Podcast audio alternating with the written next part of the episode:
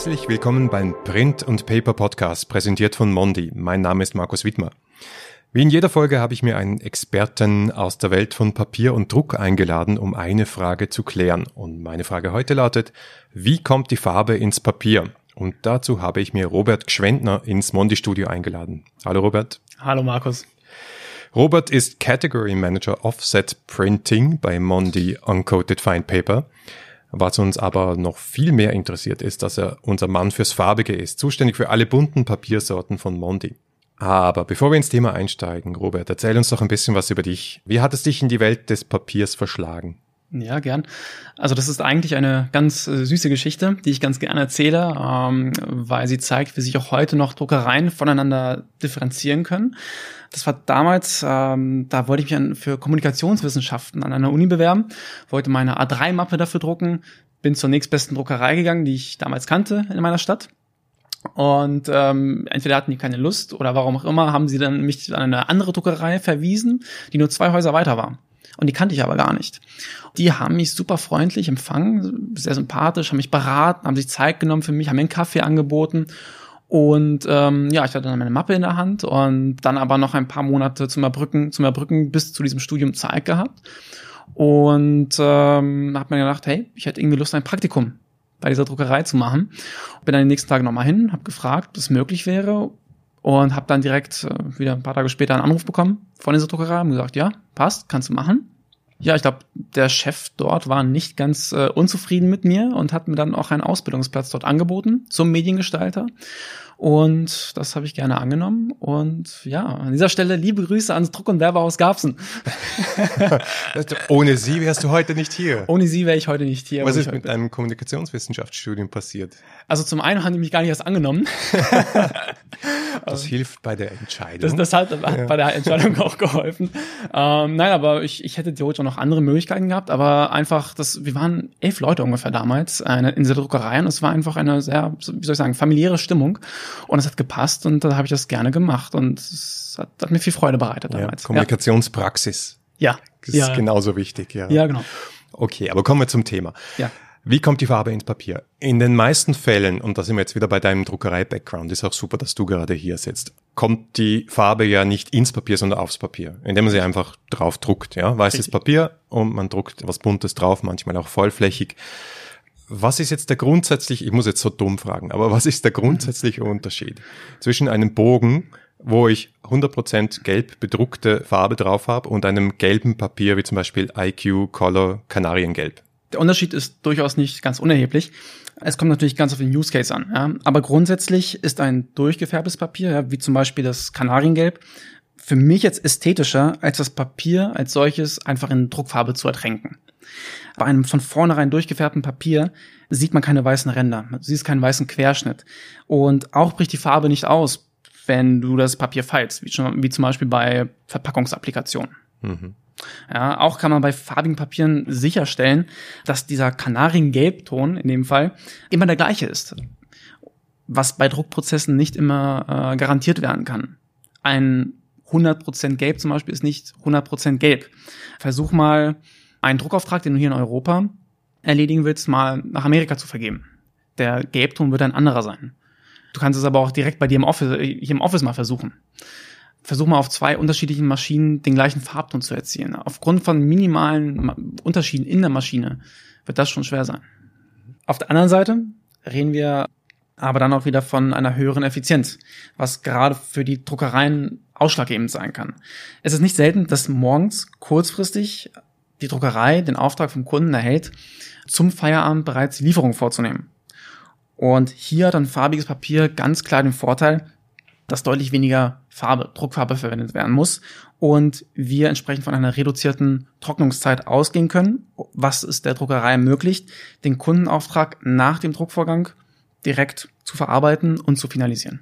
Mhm. Also wenn ich Farbe auf ein weißes Papier drucke, um es farbig zu machen, muss ich auch viel, viel mehr Farbe verwenden und die muss dann noch länger trocknen, damit man sie anwenden oder verarbeiten kann. Habe ich das richtig verstanden? Ganz genau, ganz genau. Du nimmst es aus der Maschine raus, du streichst mit dem Finger rüber, die Farbe verschmiert oder die Bögen bleiben aufeinander liegen und, das, und die Farbe färbt wirklich geradezu auf die anderen Bögen schon ab, wenn du es sofort schon verarbeitest. Ähm, mhm. Häufig ist es so, dass du das Papier mindestens 24 Stunden bei den gängigen Offset-Drucktechniken ähm, liegen lassen musst zum Trocknen.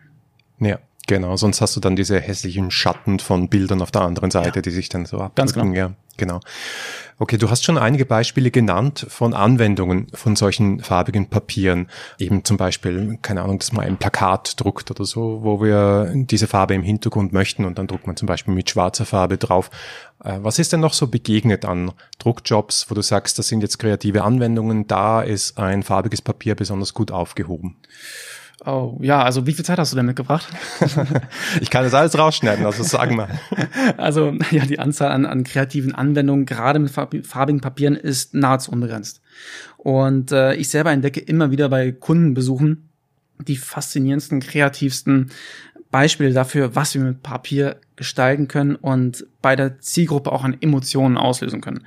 Die simpelste Anwendung sind sicherlich farbige Papiere schlicht zu bedrucken, um damit, ich sag mal, flyerartig Aufmerksamkeit zu erzeugen. Jetzt mal etwas genereller gesprochen, ja, eine ganz besondere Wirkung kannst du aber dadurch erzielen, sobald du mit Anwendungen arbeitest, mit der die Zielgruppe oder der Konsument nicht unbedingt rechnet. Also sobald du farbiges Papier einsetzt, um Emotionen hervorzurufen, um deine Werte und deine Geschichte zu erzählen, gepaart mit vielleicht einer, einer cleveren Papierveredelung, dann hast du gewonnen. Du wirst heutzutage ja praktisch mit digitalen Informationen überflutet, die gefühlt eine Halbwertszeit von 0,5 Sekunden hat. Aber gib deinem Kunden mal eine hochwertig gestaltete farbige Papiertüte oder Einlegekarte. Zum Beispiel, wenn du ein Ladeninhaber bist, der sich vom Onlinehandel abheben will. Wenn du als Kunde so ein Medium mit einer ironischen, süßen Message vielleicht noch bekommst, die dich zum Schmunzeln bringt, würde es dir tendenziell schwerer fallen, diese Papiertüte oder diese Einlegekarte im Papiermüll dann äh, zu entsorgen, weil du die Wertigkeit daran siehst. Ja, als Markeninhaber oder Unternehmen bleibst du so sicherlich dann noch länger mit dem Kunden äh, auf einer gewissen Ebene verbunden ja, ich sehe es ja auch an mir selber, wenn ich auf meinen Arbeitsplatz äh, schaue. Ich, mein, mein Arbeitsplatz ist am Überquellen voller schöner Kundenmuster, weil ich mich nicht dazu entschließen kann, die zu entsorgen. das ist natürlich schön. Ja, das ist ein Trend, den wir generell sehen, glaube ich. Das höre ich auf allen Ecken und Enden. Dadurch, dass die digitale Kommunikation die Norm geworden ist, die Masse geworden ist, mhm ist auch ein bisschen der Anspruch an uns, die wir Papier machen und an diejenigen, die Papier drucken, das irgendwie hochwertiger, kreativer, spezieller zu machen, weil es an sich schon was Spezielles ist, zu drucken. Vor allem eben auf sowas Besonderem wie einem farbigen Papier. Ganz genau. Das ist eben die Möglichkeit für Unternehmen und Markeninhaber, sich nochmal ganz anders zu positionieren, sich nochmal ganz anders zu differenzieren in einer immer digitaler werdenden Welt. Aber Zurück zur Frage, wie kommt die Farbe ins Papier? Bei einem weißen Papier kann ich mir das nur einigermaßen vorstellen. Man hat Zellstoff, der ist halt irgendwie so baumfärbig und dann bleicht man den irgendwie auf eine, irgendeine Art und Weise. Werden wir hier sicher auch mal im Podcast darüber sprechen, aber vielleicht nicht an dieser Stelle. Dann hat man weißes Papier. Aber wie ist das bei farbigem? Du hast gesagt, durchgefärbt ist ja eigentlich der richtige Ausdruck. Ja, bei durchgefärbtem Papier muss ich mir das so vorstellen, dass man einfach so einen Kübel Farbe da irgendwo ins System am Anfang in Zellstoff reinkippt und dann geht das? Oder ist es komplizierter? Ja, in so einen magischen Pot, genau. Also so ungefähr hast du schon ganz richtig ähm, vorgestellt. Also wir nehmen den Farbstoff und mischen ihn vor der Papierproduktion zum Zellstoff hinzu. Der Farbstoff, der, dieser diffundiert in die Poren und Zwischenräume der Fasern der Farbstoff und die Zellulose, die haften dann durch die chemische Verbindung und zusätzlich mit etwas Fixiermittel dann so stark aneinander, dass wir zum Beispiel unser Papier nach der Papier-DIN-Norm als komplett alterungsbeständig bezeichnen dürfen. Heißt, auch nach vielen Jahren bleiben die grundsätzlichen Papiereigenschaften erhalten und das Papier hat immer noch so gut wie seinen gleichen Farbton. Mhm.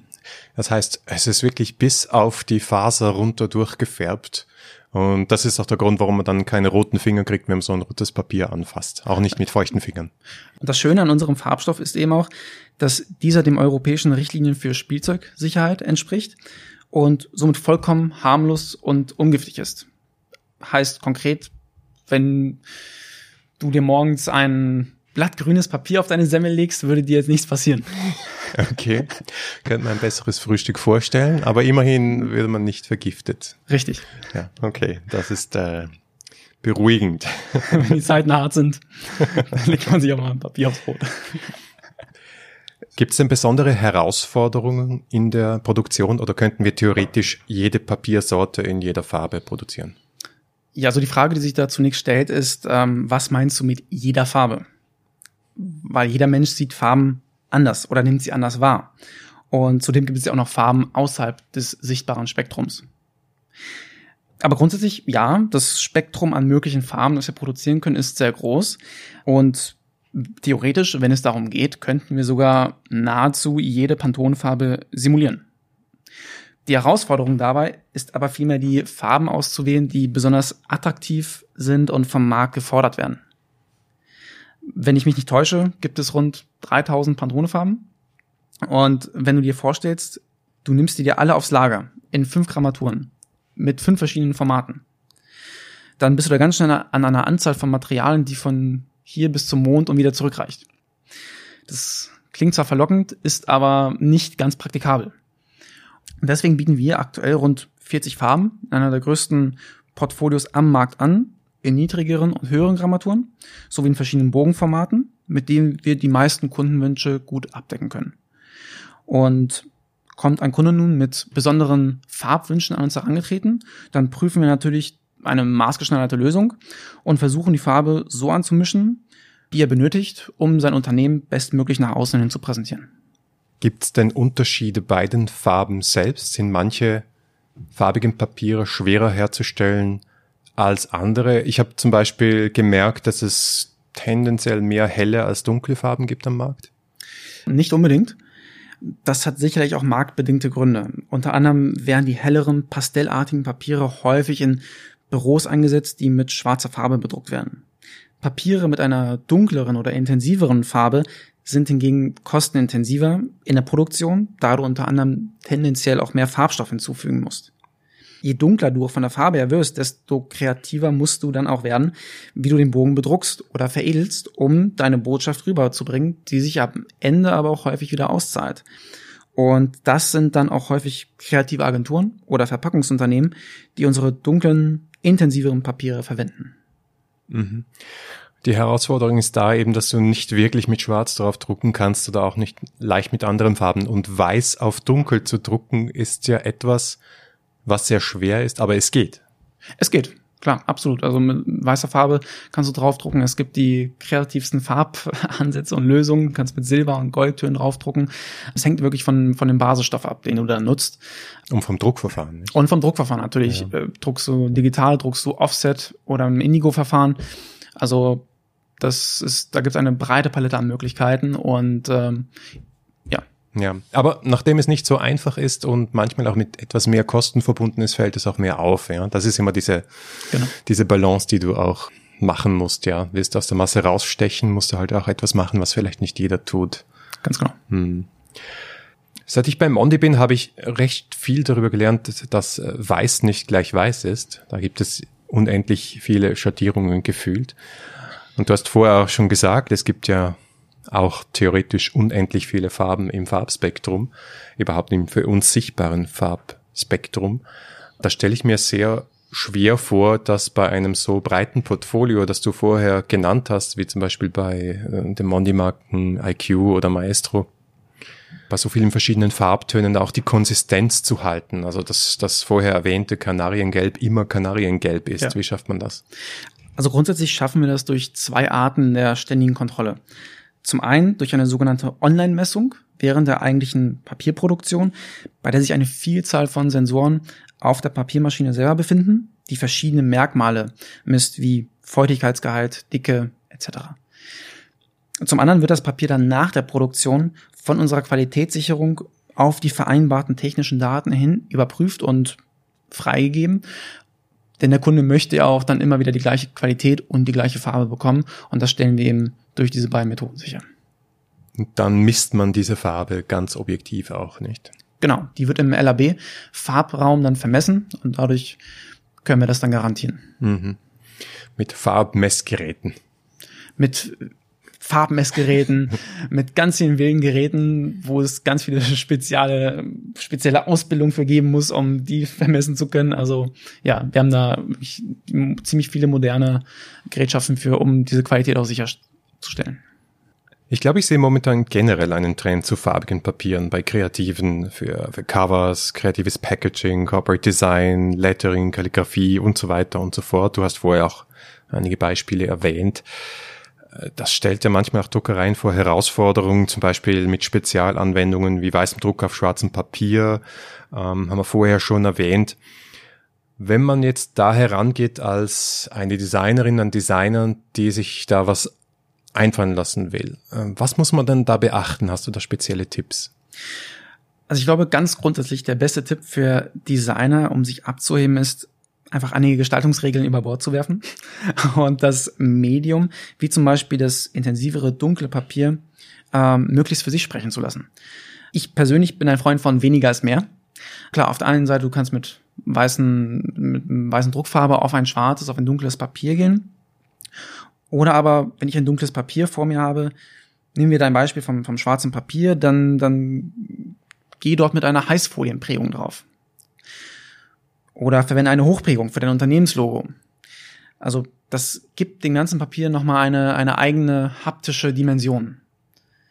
Oder eine andere schöne Methode ist zum Beispiel eine Lasergravur von Schriftelementen vorzunehmen. Und dabei wird die oberste Schicht vom Papier mit einem Laser weggebrannt und durch eine chemische Reaktion mit dem Papier erhält der Schriftzug beim Verbrennungsprozess nochmal eine ganz eigene Farbe, das dann am Ende auch grandios aussieht. Okay, Lasergravur. Also da macht man kein Loch rein ins Papier, sondern man verbrennt die oberste Schicht. Genau. Du kannst auch sozusagen Löcher reinbrennen, das nennt sich dann Lasercut. Ist auch eine eigene Veredelungsmethode. Ist auch eine ähm, interessante Art und Weise, um das Papier nochmal zu veredeln. Aber bei der Lasergravur, ganz richtig, da wird sozusagen nur die oberste Schicht ja, weggelasert, weggebrannt und äh, man erhält einen ganz eigenen Effekt. Und bei solchen Verarbeitungsverfahren, kreativen Verarbeitungsverfahren, aber auch anspruchsvollen Verarbeitungsverfahren, da zeigt sich oft ja auch die Qualität des Papiers. Also wir machen da auch viele Tests gemeinsam mit Druckereien und Veredlern und schauen auch immer, was hält ein Papier alles aus. Und ich glaube, da, da trennt sich ja manchmal auch die Spreu vom Weizen. Genau, also wir sehen durchaus Unterschiede bei den Papierqualitäten, die es äh, auch auf dem Markt gibt. Und was wir bei uns beobachtet haben, bei unseren Papieren, ist ganz klar, zum Beispiel bei diesem Lasercut, den du vorhin erwähnt hattest, wo du durch das Papier durchbrennst, dass es bei unserem Papier möglich ist, sehr, sehr fein ähm, das Papier rauszuschneiden, wirklich eine, auf einer Größe von 0,05 Millimeter das Papier rauszuschneiden. Oder interessant ist auch, beim Lasercut entstehen sogenannte Schmauchspuren an dem Papier und diese können durchaus auch unterschiedlich ausfallen, je nach Papierqualität. Und bei uns haben wir beobachtet, dass die Schmauchspuren sich wirklich in Grenzen halten. Man kann sie nicht ganz ausmerzen, sage ich mal, aber äh, man kann sie geringer halten oder in vergrößerter Form auf Papieren vorfinden. Und bei unseren Tests haben wir gesehen, dass das wirklich gut aussieht. Ja, das ist auch immer ein schönes technisches Feedback für die Qualität der Papiere. Das hört man natürlich gern.